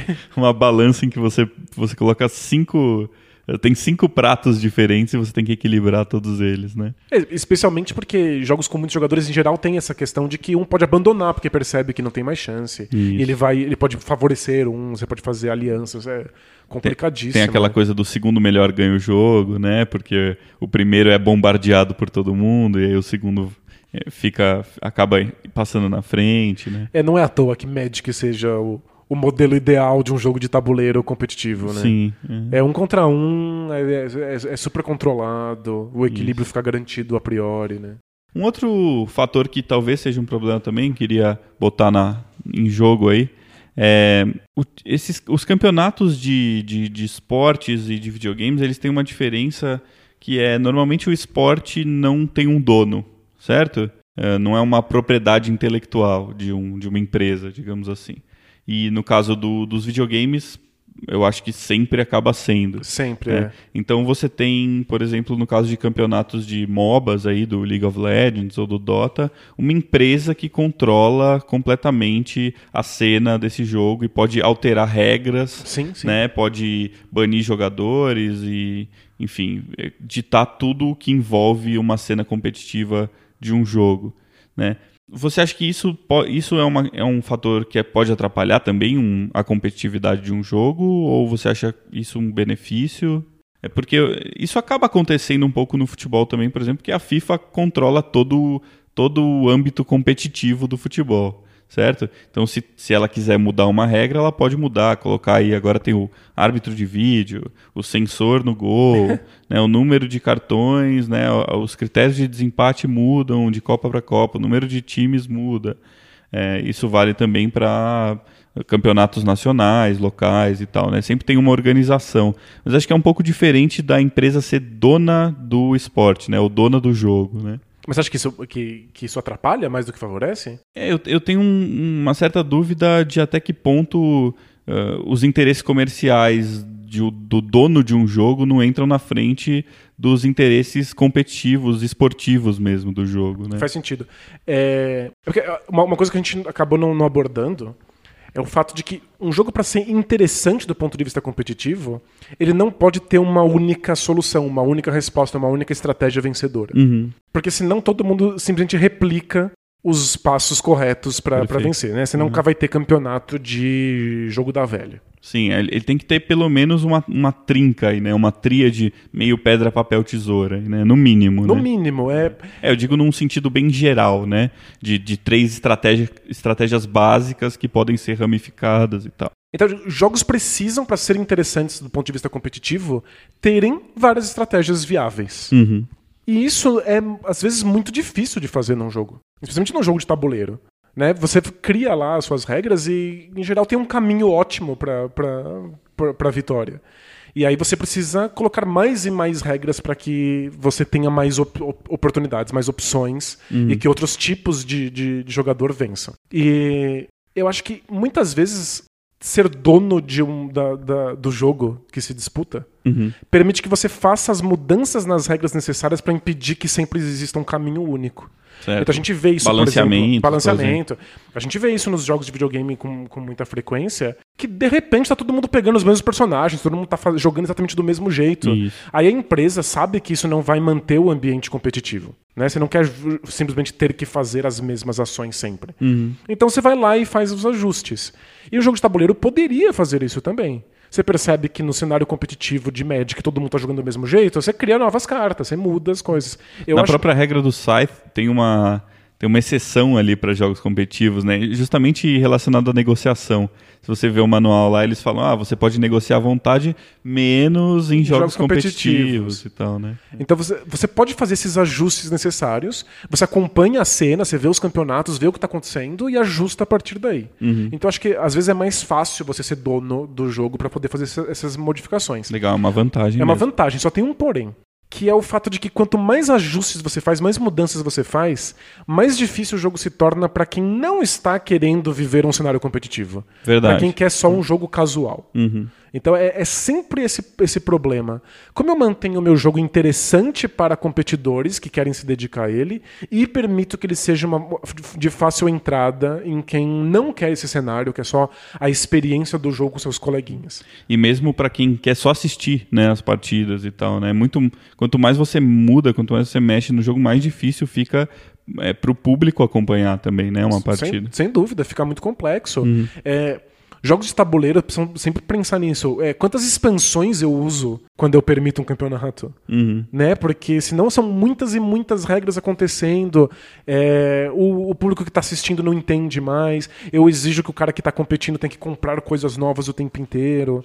Então é, é sempre difícil manter o ambiente puramente competitivo. E eu acho que talvez por isso muitos jogos de tabuleiro, muitas empresas de jogos de tabuleiro não se atrevam a entrar nisso. De fato, eu acho que não é um, um objetivo comum É, né, na indústria. Eu acho que você tem razão também no sentido de que alterar uma regra de um jogo de tabuleiro é mais difícil muitas vezes é, de, de, de ter a compreensão do, de quem assiste, por exemplo, uma partida, do que alterar uma regra no futebol, sei lá, né? Uma coisa que é muito mais palpável, né? Que tem o- um esporte como o futebol tem menos quantidade de regras, é, o jogo é muito mais visual, né? Ele é um jogo que acontece em movimento, em tempo real. Às vezes você al- alterar uma regra no meio do manual de um jogo, ela fica com- completamente perdida para quem não, não, não entendeu exatamente o que está acontecendo e tal, né? Pois é, e jogos de tabuleiro são esses motores gigantes de regras. Uhum. E às vezes mudar uma regra muda absolutamente todas as outras coisas. Também né? é um efeito cadeia aí, né? Exatamente, é, é difícil. Então, eu acho que existe espaço nos jogos de tabuleiro para quem quer ultra competição. Mas é, você está lidando com um micro nicho de uma coisa que já é um nicho. São poucos os jogos que conseguem dar conta disso, são poucas as empresas interessadas em fazer isso acontecer, em manter uma, uma comunidade, manter uma cena.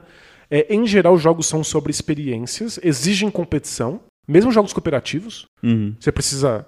Vocês estão todos juntos competindo contra uma máquina, né? Contra o tabuleiro para vencer alguma coisa, mas a, a competição fica só como alvo. Ela não, ela não é, é a parte central da experiência. Né? Boa.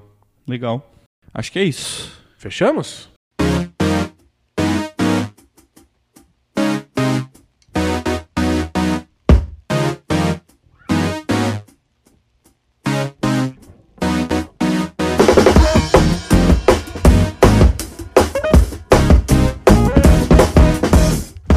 Então vamos ler aí as mensagens da galera, Dan. O que que você separou aí pra gente hoje? Vamos lá. Eu vou começar com o Miguel Nakajima, que mandou mensagem pra gente lá no Facebook. Ele mandou pra gente a maneira como ele aprende jogos pesados. Vamos lá, vamos ver. Ele falou que primeiro ele assiste uma partida ou parte de uma partida de jogadores que já sabem bem as regras. Seja pre- presencialmente, seja no YouTube. Ok. Então ele assiste primeiro. Depois, ele fala que alguém me explica as regras e jogamos uma partida. E aí, por fim, ele falou que depois ele vai lá no fórum do BGG, o Board Game Geek, Certo? e aí ele tira as dúvidas das regras, vendo as dúvidas que a com- própria comunidade tem sobre como é que o jogo funciona. Legal, não sei se eu entendi muito bem, mas parece que ele não leu o manual então do jogo. Ele, ele prefere aprender é, com alguém ensinando, certo? Isso, é. E acho que ele. Ele, fa- ele até comenta aqui que nem sempre o primeiro passo é possível, esse passo de assistir uma partida, mas Uhum. ele prefere porque ele acha que ajuda todo o resto. Nossa, eu acho muito difícil assistir uma partida que eu não li as regras, assim. Eu tenho que saber pelo menos por cima, assim. Eu normalmente gosto de aprender o jogo primeiro. Então tudo bem, posso não necessariamente ler o manual, mas pelo menos ver um vídeo explicativo, né, de regras, tipo do Watch It Played, que é um canal que tem excelentes ah, explicações de regras. Sem dúvida. É, e depois eu vou talvez assistir uma partida se eu me interessa- interessar bastante pelo jogo. Mas começar assistindo pra mim é muito difícil. É, hoje em dia é, é bem comum que pessoas ensinem as regras enquanto estão jogando, né? Uhum. O que eu acho uma coisa muito difícil. É. É, eu acho Eu, que eu gosto de fazer quando existe a possibilidade, mas é muito difícil. é, é, é muito difícil, inclusive, pessoas fazerem isso direito. Uhum. Porque jogos exigem que você já conheça as regras delas. É um... Jogos têm essa questão de que eles são círculos fechados.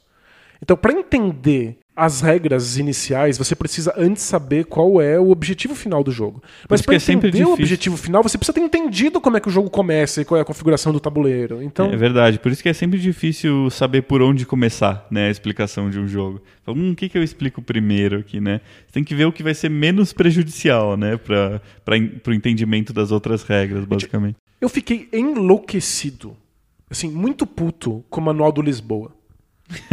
Porque qu- ele começa o jogo, o, o manual, ele começa falando sobre uma série de elementos que ele não explicou o que são. Aham. Porque ele tá te ensinando uma ação. Aí ele fala assim: nessa ação você pode fazer blá, blá e blá. Mas ele não fala o que blá, blá e blá são. Aham. Depois, no capítulo 2 do manual, ele explica o que são essas coisas. É porque, pra entender uma coisa, você precisa ter sab... você já precisa saber anteriormente de outra.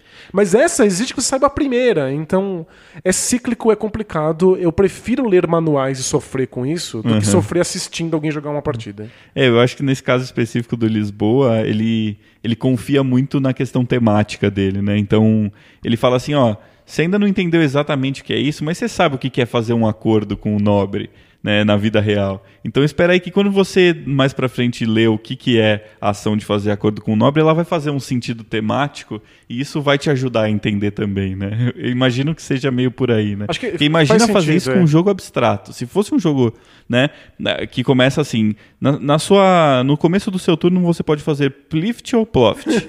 e ele não explica o que que é. Aí ferrou de vez, aí não tem como, né? É, mas é que às vezes ele só, ele não- ele só pode explicar o que é plift e ploft depois de ter explicado outras coisas. Então, Sim. por onde começa? Né? Então, a complexidade dos jogos são deduradas pelo manual. Às vezes escrever manual é, um, é um pesadelo, porque Verdade. o jogo exige muita coisa. Então, eu, eu não me sinto confortável de assistir jogos em que eu não passei por esse processo antes. É verdade, eu também não. Eu sempre começo com o manual. Mas se for o. Se, se é um, um jeito legal de você aprender, vai em frente. Isso, é, de verdade. Acho que é bem pessoal, né? É, é, acho que aprendizado é uma coisa muito pessoal, né? Sim, tem gente que aprende certeza. de maneiras muito É. diferentes. Tem gente que é mais visual, tem gente que é mais auditiva, tem gente que precisa ficar assistindo outras pessoas fazerem, tem gente que precisa ficar fazendo na própria cabeça. É, e a ordem que a gente liga as coisas na nossa cabeça é muito maluca, né? Cada um liga de um jeito. ó. Eu faço com absolutamente tudo, assim. Eu só aprendo se eu ficar refazendo sozinho mentalmente na minha cabeça. Eu sou pessoa muito mental, eu não posso fazer. Eu preciso pensar. Sim. Então eu fico jogando a partida na minha cabeça durante um tempo até aprender. Legal. É meio ridículo, mas. Vai lá, próximo. O Flávio deixa uma mensagem pra gente lá na Ludopédia. Ele tá elogiando o podcast, desejando vida longa pro nosso canal. Eba! Valeu. E ele mandou uma mensagem sobre os sabotadores de partida, que a gente com- comentou no episódio passado. Eita, nessa aí deu, deu conversa essa aí, hein? Vamos lá, eu, eu, eu vou ler na íntegra aqui. Sobre o jogador que sabota a partida, tive o mesmo problema no mesmo jogo, Dead of Winter, mas foi o Noite Sem Fim. É, olha aí, os jogos sociais com um problema de sabotador, né? Pois é. Não joguei o Noite Sem Fim ainda. Também não. É, o tal jogador investiu nos objetivos individuais e ferrou o grupo todo, inclusive a si mesmo, já que necessitava concluir o objetivo em comum também. Hum, Então, eu, Danilo, faço um parênteses aqui. Pra quem não conhece, o Dead of Winter exige que você. Pra que você possa vencer, você tem que ter cumprido o objetivo pessoal, mas também o objetivo coletivo. isso. Então, muitas vezes você para o objetivo coletivo, impede que ele seja realizado até você ter realizado o seu objetivo pessoal. Porque senão, o jogo, o jogo termina quando você realiza o objetivo coletivo, né? Então, você pode simplesmente não ter realizado ainda, o jogo acabou. É. O, o Dead of Winter é o jogo mais problemático nesse sentido, eu acho, porque é, é- é difícil você fazer, muitas vezes, o jogador entender que ele tem que fazer os dois. né? Exato. Então acontece as duas coisas. Acontece o cara que foda-se, vou cumprir meu objetivo pessoal aqui e, e o grupo que se foda, e aí ele. Na cabeça dele, no final, vai ter ganhado, porque ele cumpriu o objetivo pessoal. Mas não é assim. Apesar de ninguém concordar com ele. E a cartinha vem escrito assim: você vence se cumprir esse objetivo e cumprir o objetivo, comum. Comum, perfeito. E acontece o contrário também, né? O cara fala assim: ah, eu não, não vou conseguir cumprir meu objetivo pessoal, então eu vou tentar fazer todo mundo ganhar. Né? E isso é muito prejudicial para o Dead of Winter também, né? Porque as pessoas esperam que todo mundo esteja tentando cumprir o objetivo pessoal para o desafio ser interessante, né? Perfeito. Se você eh, ignora o seu objetivo pessoal, você está de certa maneira diminuindo o tom aí do jogo, né? Tem né, dando uma baixada de bola e o jogo fica menos legal e a proposta do jogo acaba sendo perdida por um por um por um lado, né? Acho que esse é o ponto. A proposta vira farofa. E Isso. a proposta do Dead of Winter é, é o Dead of Winter, né? Isso. Legal. Aí ele, Continua ele continua aqui. É, esse jogador sabotador apostou contra a crise uma vez e não impediu outra por opção.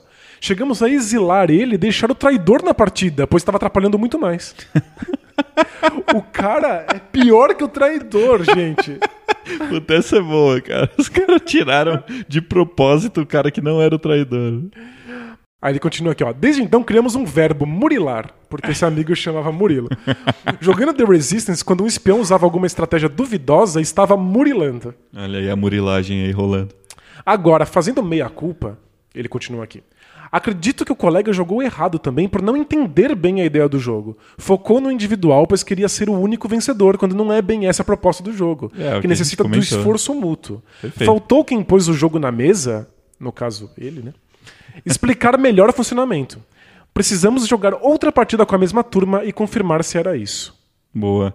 É, acho que tudo que ele fala acaba confirmando o que a gente conversou na, na semana passada e o que a gente acabou de comentar aqui sobre o, a, a natureza do Dead of Winter, né? Que é um jogo difícil de das pessoas entenderem a natureza dele, né? Pois é, e, e, de fato, as pessoas têm muita dificuldade de entender esse conceito de vencer coletivamente. Uhum. É muito complicado. É. E já vi gente que simplesmente não entende, ponto. E gente que entende e não vê graça. Sim. É, joguei uma partida de Máfia de Cuba uma vez, em que você- alguns personagens só podem vencer junto com outros. Porque, por exemplo, o motorista ele só vence junto com o, o ladrão, ou ele só Tá. vence junto com o chefão. Só pra esclarecer, o Mafia de Cuba é um jogo tipo Resistance também? Um jogo de papéis secretos? Isso é. O de Cuba funciona assim: um- existe uma caixinha com uma quantidade de diamantes lá de um, de um mafioso cubano. Boa. E dentro dessa, dessa caixinha tem esses diamantes e papéis secretos. E aí o chefão pega essa caixa, dá para um, pra- pra um jogador e vira as costas, ele vai embora. E aí esse jogador que tá com a caixa na mão, ele tem duas opções. Ou ele pega diamantes, então agora ele é um, um capanga do chefão que está roubando diamantes do chefão, ou ele pega um papel secreto. Então ele escolhe. E depois que ele fizer essa escolha, ele passa pro lado e o próximo escolhe também e assim por diante. Legal.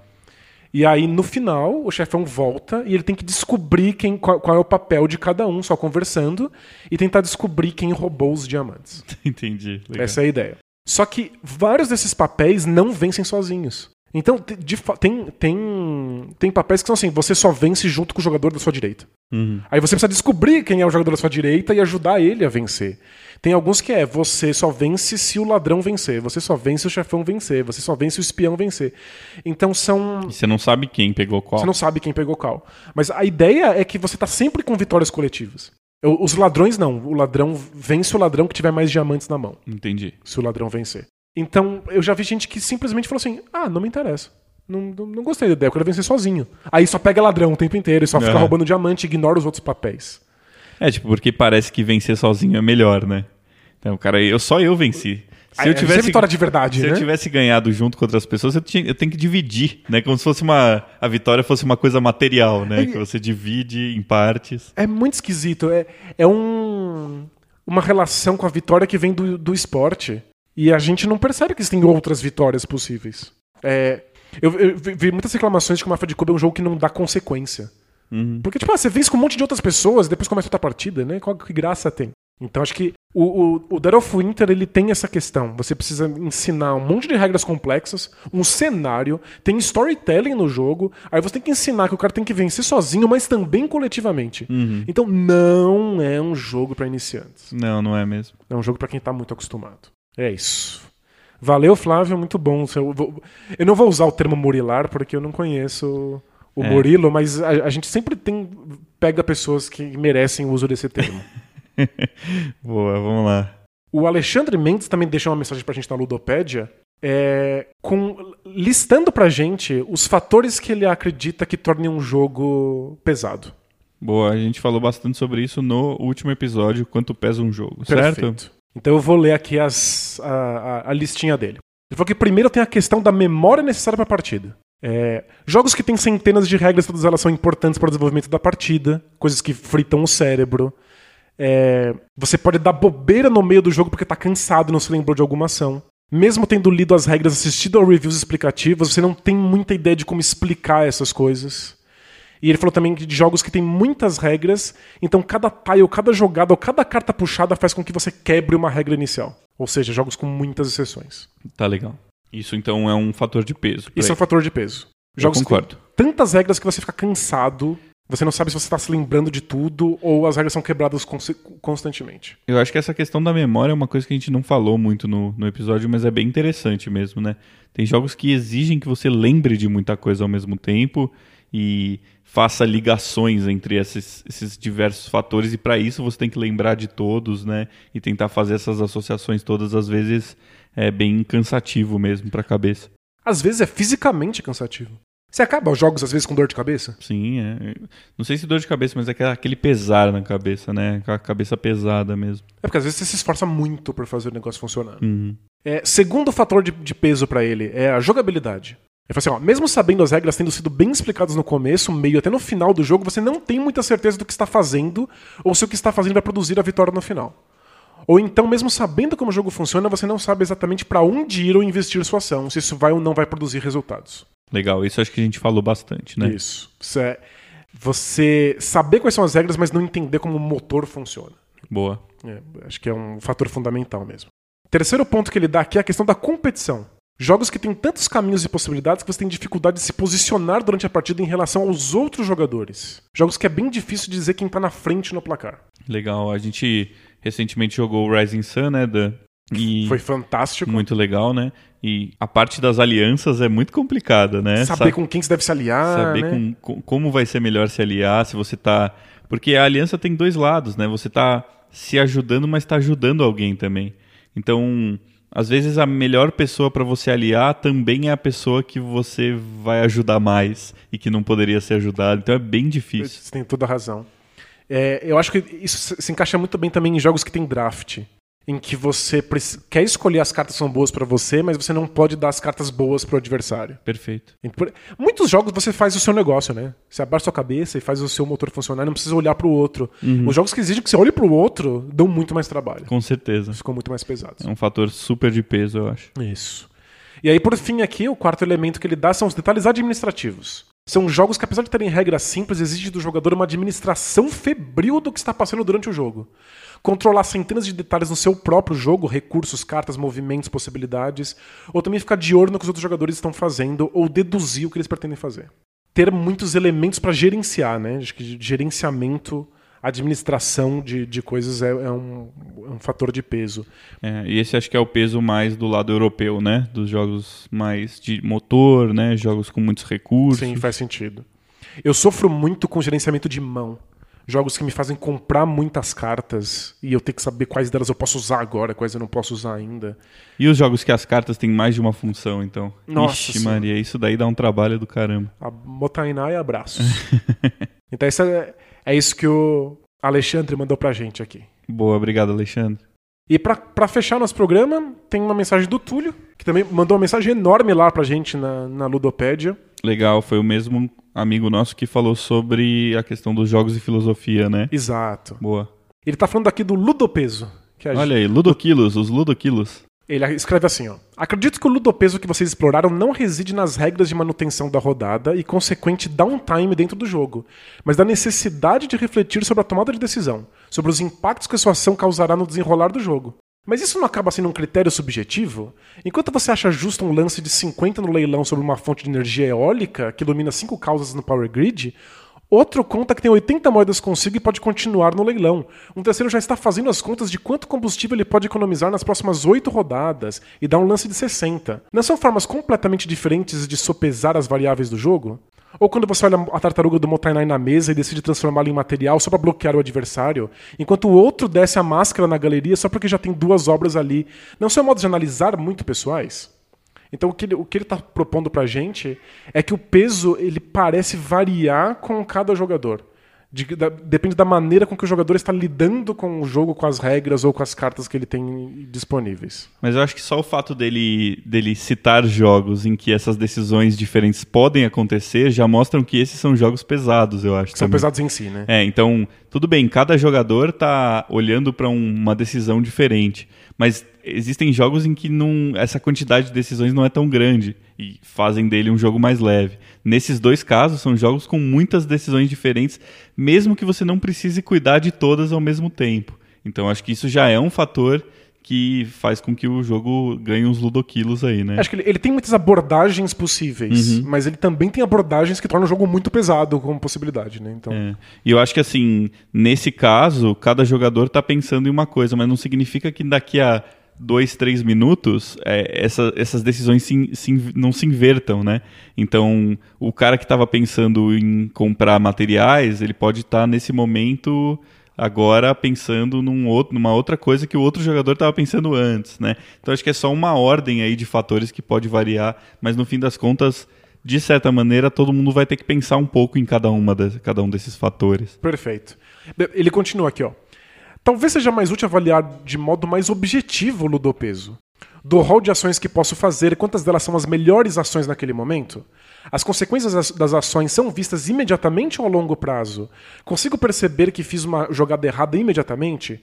Quantas ações são necessárias para contornar uma ação errada? Qual a idade mínima para que uma pessoa consiga jogar? Pensando um pouco além, para um jogador de futebol, o jogo pode ser leve. Para o técnico, ao escolher os jogadores e orientar o time, o jogo pode ser médio. Para um apostador do bolão da Copa, é um jogo pesado. A Ele acha que o apostador é mais pesado para o apostador. né? É porque o apostador teria que levar muitas coisas em, em consideração. Tá, porque é. tem que levar os dois times, não sei. É, na verdade, todos os times, sei lá, É. né? Se ele for escolher um, ele Isso, tem que analisar sentido. todos os times. Tá. Aí falou: a partida de futebol, para cada um desses três grupos, seria três jogos diferentes ou um único jogo? Vai lá, Dan. É, então, eu acho que a abordagem que você tem de fato altera o jogo. Então, uma pessoa pode sequer perceber que o jogo é pesado porque ela tá jogando de maneira aleatória ou simplesmente pegando as cartas que vem na mão dela e tacando na mesa. Uma pessoa pode super analisar, ultra analisar um jogo simples e tornar ele um jogo mais pesado. É, tem inclusive o que o pessoal chama de speed chess, né? Que é você tem 5 segundos pra mexer uma peça do xadrez. Blitz, né? O xadrez Blitz. Isso. Que aí o jogo se torna praticamente outra coisa, né? Vira vira um jogo muito diferente porque a abordagem dos jogadores tá, tá alterada. É, você, você tá dando ênfase à tática, né? E não a- tanto à estratégia. Exatamente. Então eu entendo que o, o jogo ele é alterado pela maneira como as pessoas encaram esse jogo. Mas eu acho que são as regras que decidem o que um jogo é em si. Então o jogo pode ser pesado em si. Se uma pessoa simplesmente aborda ela de maneira diferente, ela está experimentando de maneira diferente um jogo que é em si pesado. Então eu posso experimentar o futebol como um jogo pesado se eu estou super analisando pro bolão. Isso não muda o fato de que o futebol pode não ser tão pesado assim. Legal, é. Então acho que na verdade ele está discordando com, com um elemento que eu trouxe, que era o de que você lê simplesmente as regras não é o suficiente para você analisar se o jogo é pesado ou não. Né? E eu acho que o que ele está falando aí é que se você usar critérios mais objetivos, talvez você consiga ahn, analisar o jogo só pelas regras, alguma coisa desse tipo. Isso né? pode ser. mas eu acho que ainda assim é difícil, porque quando você entra em jogos que, que lidam com aspectos sociais, mind game, né, negociação, essas, esse tipo de coisa é muito difícil de ser ponderado nas regras, né, só, só olhando as regras. Então eu acho que existem jogos e existem fatores mais objetivos nas regras, e existem fatores mais difíceis, né? Então acho que, tem que você tem que sempre levar com uma margem de erro aí essa, essa análise. Acho que o Túlio percebe aqui no, no, na mensagem que ele manda pra gente que existe a diferença entre o jogo ser pesado e a percepção de quão pesado ele é. Uhum. E eu, às, ve às, vezes, acredito que, porque existe o, o, elemento social no jogo, depende da mesa, você não tem como não jogar como se o jogo fosse ultra pesado. Uhum, isso, é. Depende muito da situação. Aquilo, né? né? Aí você lê o, o, o, manual, não parece tão pesado assim, aí você vai e a mesa torna o jogo pesadíssimo. Perfeito. Porque leva em consideração muitos elementos que as regras nem previram. Uhum. Então eu acho que, de fato, a percepção muda o jogo, então a mesa que você tá pode tornar o jogo mais pesado do que o manual dedurava. O manual é. não mostra tanto assim. Em muitos jogos a percepção do jogo e, e o estilo de jogo né, do, de cada jogador e, e, de como isso compõe a mesa de jogo acaba alterando esse peso, né? Momento anedota com Dead of Winter também. É, a minha esposa tem uma maneira de jogar Dead of Winter que aparentemente destruía a experiência. e não é de, de sacanagem. É. Ela tá dentro das regras e ela tá tentando vencer da melhor maneira possível. Ela avisa qual é o objetivo pessoal dela. Então ela começa a falar assim: eu sou viciado em remédios, eu preciso de remédios. Então eu só posso ajudar coletivamente quando eu tiver os meus remédios. Uhum. Aí todo mundo ajuda ela, ela consegue os remédios na mão e ela começa a ajudar o objetivo coletivo. E ela acredita que se todo mundo fizer isso, todo mundo vence o jogo e pronto, não tem, não tem dificuldade. É, eu acho que aí a gente entra no, naquela questão de o que, que não está escrito nas regras que é o não permitido. É, então, né? você, eu acho que isso está permitido. Então, mas e eu acho que isso acaba sendo uma escolha do, de cada grupo, entendeu? Eu acho que é, se, se o grupo acha que essa regra vai atrapalhar a experiência, isso não pode ser permitido, entendeu? Então, a partir do momento que ela fez isso, o jogo se tornou menos pesado.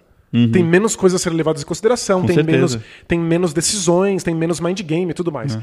Eu resolvi isso dentro do jogo. Eu fui espião, eu fui traidor. Traidor. E a primeira coisa que eu fiz foi: ah, eu sou viciado em comida, alguém precisa me dar comida. Você mentiu. Eu menti, pronto. Agora, a partir daquele momento, Uhum. ninguém mais pode confiar em, em- em quem diz qual é o seu objetivo pessoal. É, o jogo tem essa, essa possibilidade de articulação, né? De você é, contra-atacar, digamos assim, essa estratégia, né? Isso é interessante Exato. mesmo. Então, uma decisão de um jogador pode de repente tornar o jogo leve. E não parecia que estava isso no manual, mas foi Uhum. uma ideia de um jogador. Até alguém ter uma ideia pra contrabalancear isso, e aí o jogo volta a ser um jogo pesado. É, pra falar a verdade, eu nem lembro se isso tá ou não no manual, mas... Não tem, quando- não tem nada. Não eu, tem. eu pro- eu procurei Tá. muito. É porque quando eu explico, normalmente eu falo que esses objetivos são secretos, que você não pode divulgar. Ok. Por mais que às vezes você deixe entender, né, com as suas ações, com os Aham. seus questionamentos no jogo e tal. Mas eu acho que acaba melhorando a experiência quando as pessoas não, sa não podem saber o objetivo pessoal de cada um. Mas se elas, se elas falarem e você, são jogadores experientes, que conhecem quais são os Sim. objetivos, então eles podem simplesmente ter mentido um objetivo qualquer, você cria o clima de paranoia, fica tudo bem. É, é que eu acho que assim, ainda assim, sempre vai ter um traidor só. Então acho que a vantagem de quatro pessoas falarem o objetivo pessoal e uma mentir ainda é muito grande, sabe? É, se você está jogando em três, isso já fica mais complicado, porque Isso, um é. terço das coisas é, podem ser mentiras, né? Você, vai estar tá dando um terço dos recursos de maneira errada. Mas com, com cinco jogadores, por exemplo, acho que não, não sei se vai, funcionaria tão bem, né? Faz Esse sentido. tipo de coisa. Legal. Mais alguma é observação isso. dele?